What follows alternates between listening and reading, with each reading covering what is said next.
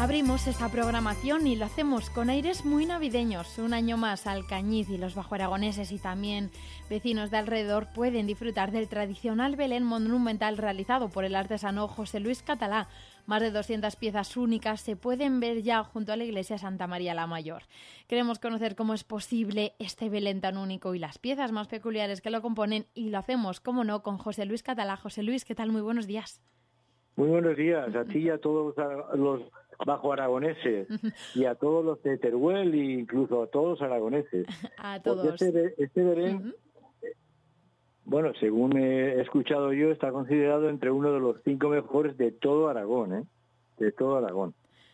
Bueno, desde luego, para ser considerado eso, no, no es un trabajo que se hace de la noche a la mañana, ¿no? ¿Qué trabajo hay detrás para que sea eso, uno de los mejores belenes de todo Aragón? Prácticamente ese Belén lleva un año de trabajo entre, entre que piensas el diseño y da, porque claro, cada año es nuevo.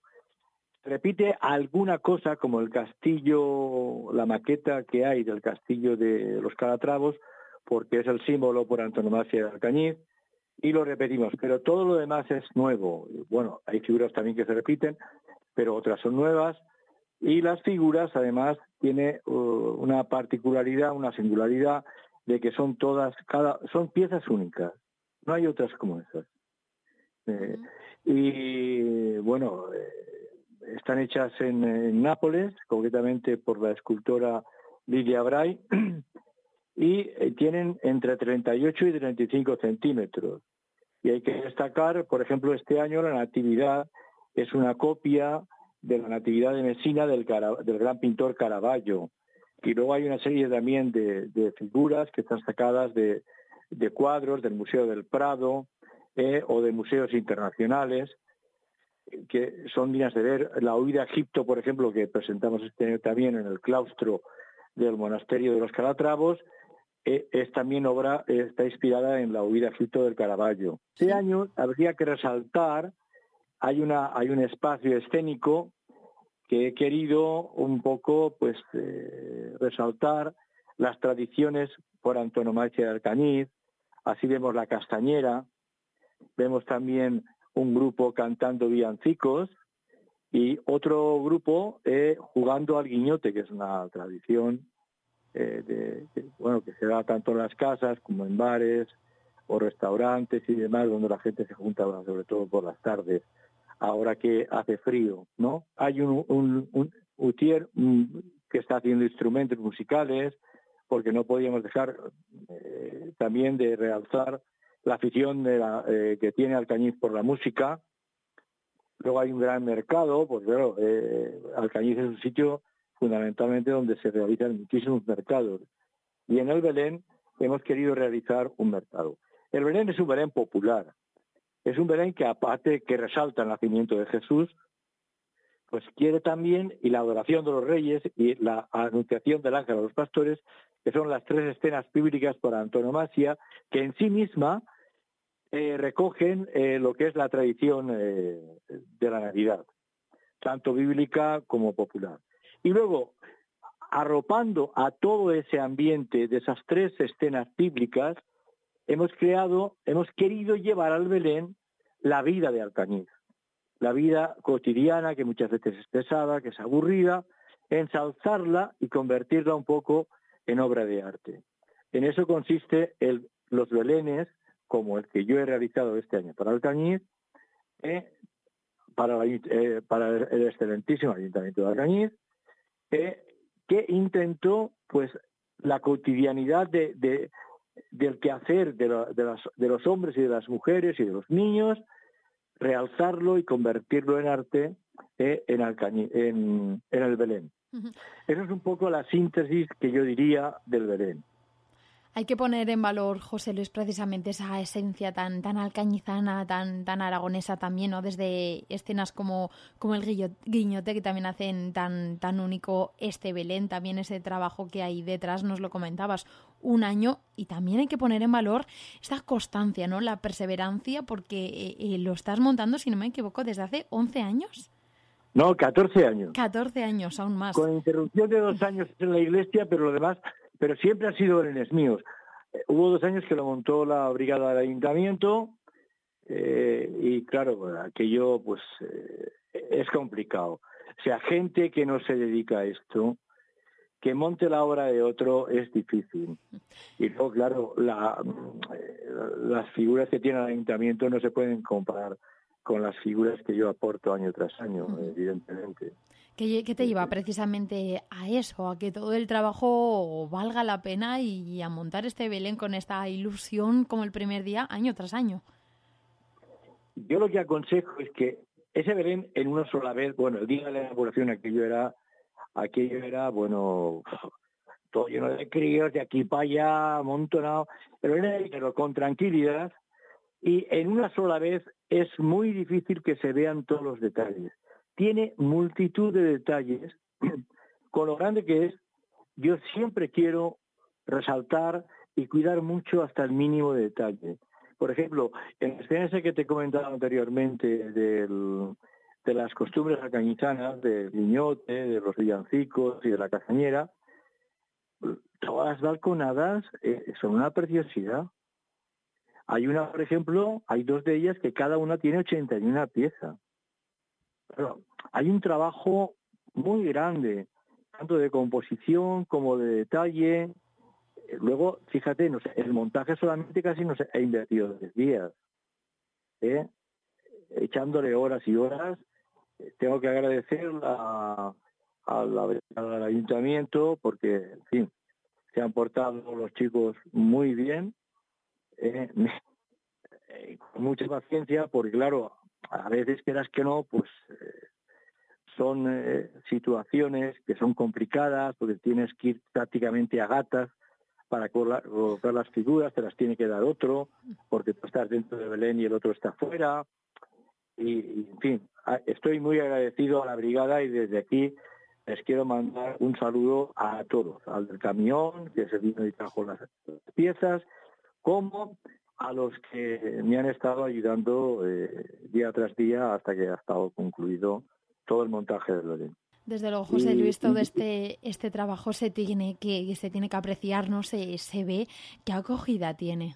Yo creo que tiene acogida, porque de hecho, bueno, no sé cuánto, bueno, tú estuviste en la inauguración, no sé cuántas personas habría allí, pero yo calculo que, que más de 5.000 habrían allí. De 3 a 5.000 no te puede calcular, porque es difícil calcular una cifra, ¿no? Pero como mínimo, mínimo, 3.000 personas ese día lo vieron. Yo calculo que todos los años ese Belén está por el orden de las 30.000 personas largas que lo ven, que no sean más, porque no solamente lo ven la gente de Altamir, lo ven la gente de Castro, ven la gente de, de, los alrededores, lo ven todos los pueblos de Matraña, de Matraña también, ¿eh? etcétera, etcétera. Entonces, claro, es, es un Belén que tiene muchísima eh, visitancia porque la gente sea creyente o no sea creyente, el Belén siempre le dice algo. El Belén le llama y, goza con la visión de Belén porque eh, Belénes de ese tipo son todos ellos una obra de arte. Como no, como, como el maestro artesano de, de, esta pieza nos lo estás vendiendo muy bien, como lo que es, pero ahora nos dejas con ganas de, para que no lo haya visto, de venir y verlo. Cuéntanos dónde podemos verlo. Bueno, el Belén está en la Plaza Mayor de Alcañiz, pero subiendo a Santa María. Cuando subimos a Santa María, en vez de entrar en la iglesia, hay unas escalinatas a la parte izquierda, subimos y ahí está el Belén. El Belén tiene casi 14 metros por 7 de profundo. ¿eh? Y bueno, y tiene más de 200 figuras, más los animales, ¿eh? que animales hay muchísimos. A cualquier hora. Sí, a cualquier hora podemos verlo. Ahora, iluminado está, ¿eh? porque yo aconsejo que se vea iluminado iluminado está desde las 9 de la mañana hasta las 12 de la noche. Y mi consejo es que vayan a partir de las 5 hasta las 12, claro, para que vean con luz eléctrica, que no hay ya luz natural, porque claro, al estar bajo detrás de cristales se produce la reflexión y entonces, claro, se ven a veces dos imágenes, sobre todo. Ah, y también aconsejo a los que vengan con, con móviles a fotografías, que no fotografíen eh, de, pleno al cristal, sino que hagan siempre fotografías oblicuamente para que no rebote la luz de la cámara con el cristal y, obtengan buenas fotografías. Invitamos a ir a ver lo que realmente lo estamos hablando, vale la pena, hay mucho trabajo, mucho cariño y dedicación detrás. José Luis, gracias también por este trabajo que has hecho y por poder plasmarnos un poquito de ello aquí a través de las ondas. Pues bien, pues mientras Dios quiera y me dé salud, mi ilusión y mi objetivo es continuar este tren porque creo que vale la pena. Nosotros encantados de que lo puedas hacer año tras año. Pues felicitar a todos los alcanitanos y a toda la gente, tanto del Bajo Aragón, sobre todo como de la comarca de Matarraña, un feliz, un feliz Navidad y un próspero año 2024, perdón, y que acojan en su corazón el mensaje de, de que es un mensaje de paz y de concordia, sobre todo. José Luis, feliz Navidad a ti también. Muchas gracias. Un saludo. Muchas gracias a ti. ¿eh? Un abrazo. Gracias. 220 escolares de todo el Bajo Aragón histórico han participado en la décima edición del concurso de cuentos de Navidad organizado por el Grupo de Comunicación La Comarca y que cuenta, como no, con el patrocinio fundamental de, Forestalia y Oxaquim. Desde hoy vamos a emitir los 10 finalistas, los que les hemos dado vida. Empezamos hoy y lo haremos hasta el día 22.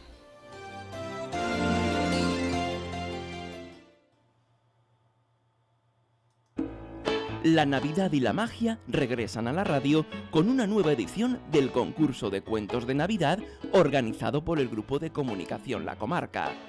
Escucha, siente y disfruta con el patrocinio de Forestalia y Oxaquim. Papá Noel tiene problemas con los regalos, de Mateo Brock Ginés del Colegio Juan Sobrarias de Alcañiz.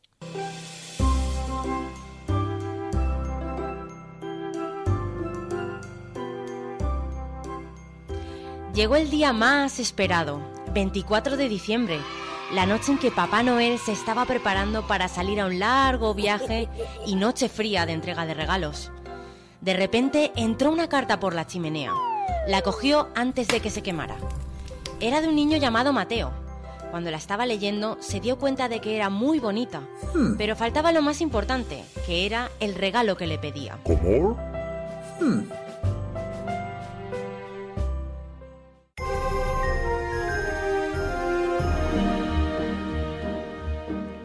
Papá Noel pensaba, pensaba y pensaba, hmm. pero no se le ocurría nada que poder regalar a Mateo. Así que le escribió una carta a los elfos. El más pequeño le envió lo único que les quedaba, cuatro bolas de carbón con ojos. ¿Eh?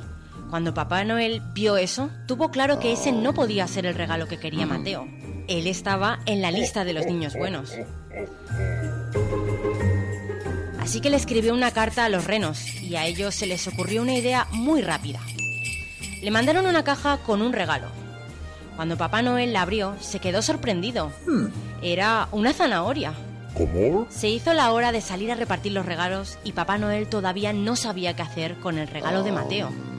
Así que cogió la zanahoria y las pelotas de carbón y se marchó al reparto.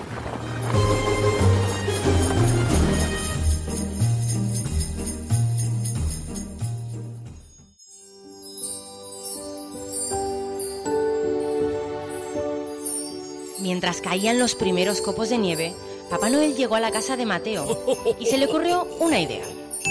A la mañana siguiente todo estaba nevado. Cuando Mateo se despertó, miró por la ventana y ahí estaba justo lo que le había pedido a Papá Noel.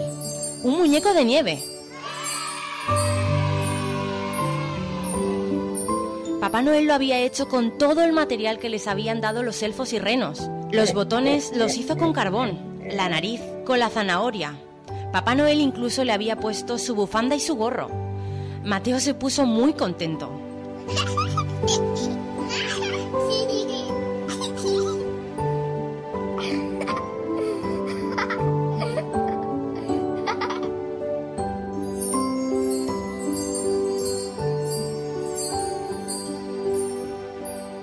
A los pocos días, Papá Noel recibió una carta de Mateo en la que ponía, Querido Papá Noel, gracias por haberme hecho pasar tan buenas navidades. Me encantó el regalo que me hiciste. Un beso, Mateo.